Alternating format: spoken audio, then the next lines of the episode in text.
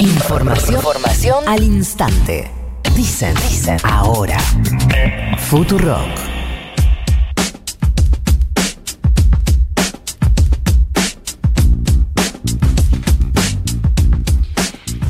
Vamos a hablar eh, con Jorge Milton Capitanich, gobernador del Chaco. Jorge, buenos días. Florencia Halfon lo saluda. ¿Cómo le va? ¿Qué tal? ¿Cómo le va? Un gusto saludarte. Igualmente, gracias por atendernos.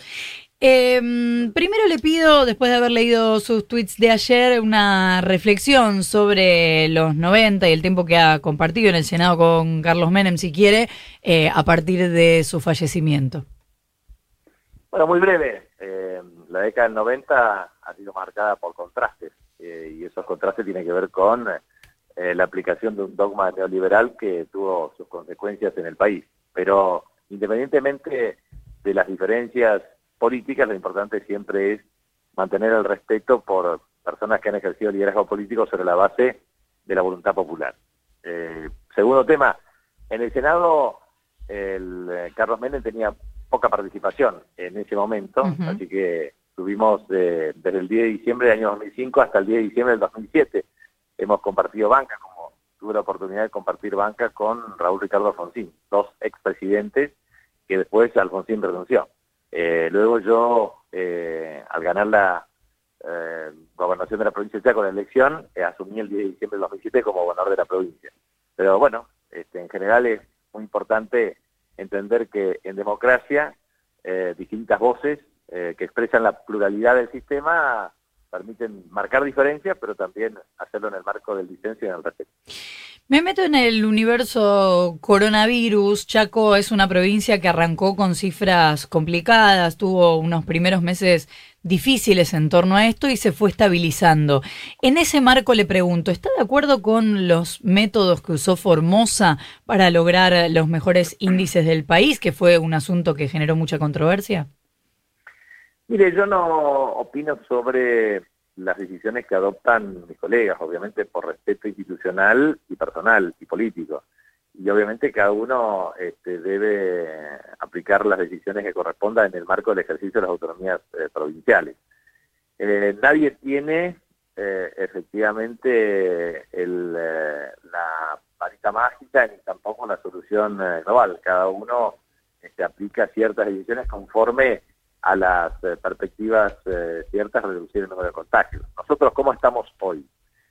Eh, nosotros tenemos una agenda sanitaria con tres vectores. Primero, reducción del número de contagios, para lo cual impulsamos desde sanciones pecuniarias para el no uso de barbijos hasta duras medidas respecto al tema de fiestas clandestinas o de circulación nocturna, penalizando severamente a aquellos quienes ponen una casa para una fiesta clandestina, quienes la organizan y quienes participan. Segundo tema, eh, nosotros entendemos claramente que la aplicación de remedios, ejemplo, plasma sanguíneo para más de 65 años con alta efectividad o uh, suero hiperinmune equino, está dando resultados favorables, pero es necesario tener la detección precoz de los casos y el seguimiento de casos eh, leves o moderados para internación domiciliaria u hospitalaria en óptimas condiciones. Tercero, el plan de vacunación obviamente genera inmunidad. Entonces nosotros tenemos una proyección de 52,8% más o menos de inmunidad prevista para el mes de mayo conforme al flujo de provisión de vacunas y a la evolución del número de contagios. Esta semana, para nosotros es la semana número 49 de la pandemia. Eh, nosotros tenemos un programa muy positivo en materia de detectar, aislar y cuidar. Detectar porque llegamos a tener 2.000 personas con voluntarios en el territorio detectando. Hoy nuestra tasa de positividad es la más baja de las últimas 27 semanas, con 12,3%. Por supuesto, tenemos una tasa de, duplicación de 189,5 días de casos. O sea, cada seis meses podemos duplicar el número de casos. Esto, traducido, significa, si hoy tenemos 33.000 casos, 66.000 podríamos tenerlo dentro de agosto o septiembre. O eh, tenemos una menor tasa de contagio con 0,36%. O también puedo decir que el R0, que es eh, lo que mide, digamos, eh, el número de casos esperado de casos secundarios por cada caso individual Ujú. representar una función de tiempo. Bueno, ¿eso qué significa? En las últimas cinco semanas tuvimos eh, debajo de uno y eh, marca 0,76. Se reducen, se reducen también el número de consultas. eh, tenemos casi 155 mil testeos realizados. Usted está vacunado, ¿no? No sé si se dio las dos Estoy dosis. vacunado. ¿Las dos Estoy dosis? vacunado también. ¿Las dos? Sí, sí, sí, me puse las dos dosis sin efectos secundarios. Bien, Bien. Justamente bien. nosotros, ¿se acuerda que cuando tuvimos una teleconferencia con el presidente, Sí. tomamos dos decisiones? Primero, empezar el 29 de diciembre a las 9 de la mañana y segundo, que muchos de nosotros voluntariamente planteamos para el otorgamiento de una dosis de confianza vacunarnos y efectivamente nos vacunamos. Capitanich, ¿qué tal? Nicolás Fiorentino lo saluda. Lo llevo a otro tema. Usted fue uno de los gobernadores, uno de los tantos gobernadores que eh, se manifestó a favor de la suspensión de las pasos. Ahora parece eh, más, eh, como, como un mayor convencimiento en, en el frente de todos la posibilidad de postergar más que de suspender. La pregunta es, ¿está caída la idea de suspender las pasos? Mire, la verdad es que no tiene eh, un nivel de debate eh, que pueda uno presuponer ciertos consensos. O sea, claramente una iniciativa de esta naturaleza tiene que tener eh, cierto consenso opositor. ¿Cómo vemos el consenso opositor? Bueno, los gobernadores eh, de Juntos por el Cambio, que tienen territorio, ejemplo Gerardo Morales, Sí. o ejemplo eh, Gustavo Valdés, de, o sea, Jujuy y Corrientes, por supuesto ellos manifiestan eh, la necesidad de suspender las pasos. Pero bueno, ¿cuáles son las variantes eh, respecto a este tema? Eh, Rodríguez Larreta no está de acuerdo, Sí. los miembros de, de Juntos por el Cambio no. Entonces, cuando no hay consenso con la oposición es muy difícil tomar una decisión de esta naturaleza. Pero entonces, ¿cuáles son las variantes? Bueno, sí.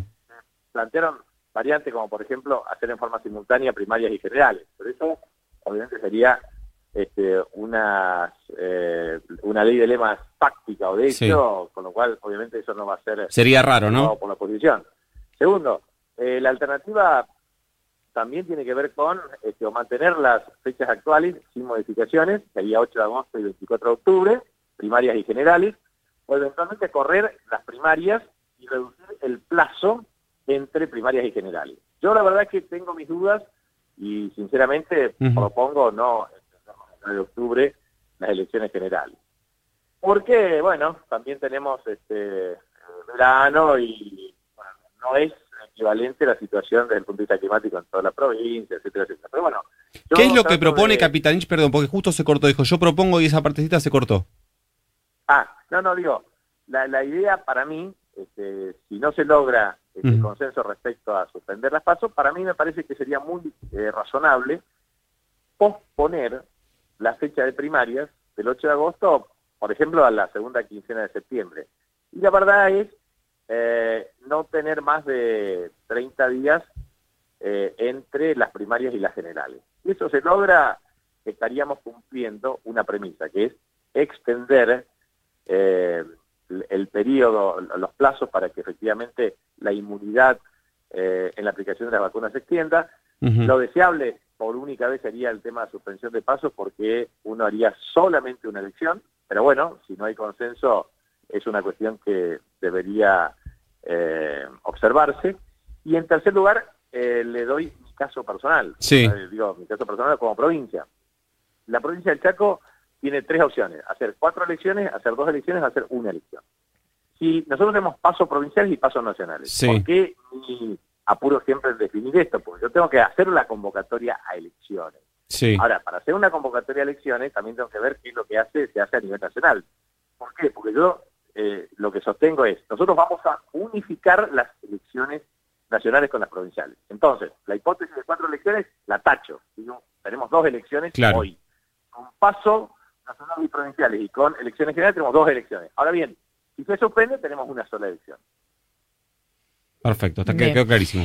Eh, gobernador, hay distintos medios locales, distintos medios de Chaco que están describiendo la detención a un periodista que estaba cubriendo incidentes frente a la comisaría Cuarta de Resistencia. Hay algunas eh, organizaciones que se manifestaron sobre esto. ¿Usted tiene alguna mirada? Sí, sí, rápidamente, mire, eh, nosotros tenemos aquí en la provincia la Ley de Seguridad Democrática, eh, tenemos Comité de Prevención contra, contra la Tortura, tenemos este, también este, la implementación claramente de la Dirección de Control y a su vez el, eh, la Defensoría Policial y un mecanismo de agremiación para la defensa de intereses de los policías que están en tratamiento en la legislatura provincial. Por lo tanto, lo que he dado instrucción es que rápidamente se investigue el hecho. Jorge Milton Capitanich, gobernador de la provincia de Chaco, muchísimas gracias por habernos atendido. Al contrario, gracias. Un abrazo. Nueve minutos para las nueve de la mañana. Florencia Halfon. Nicolás Fiorentino.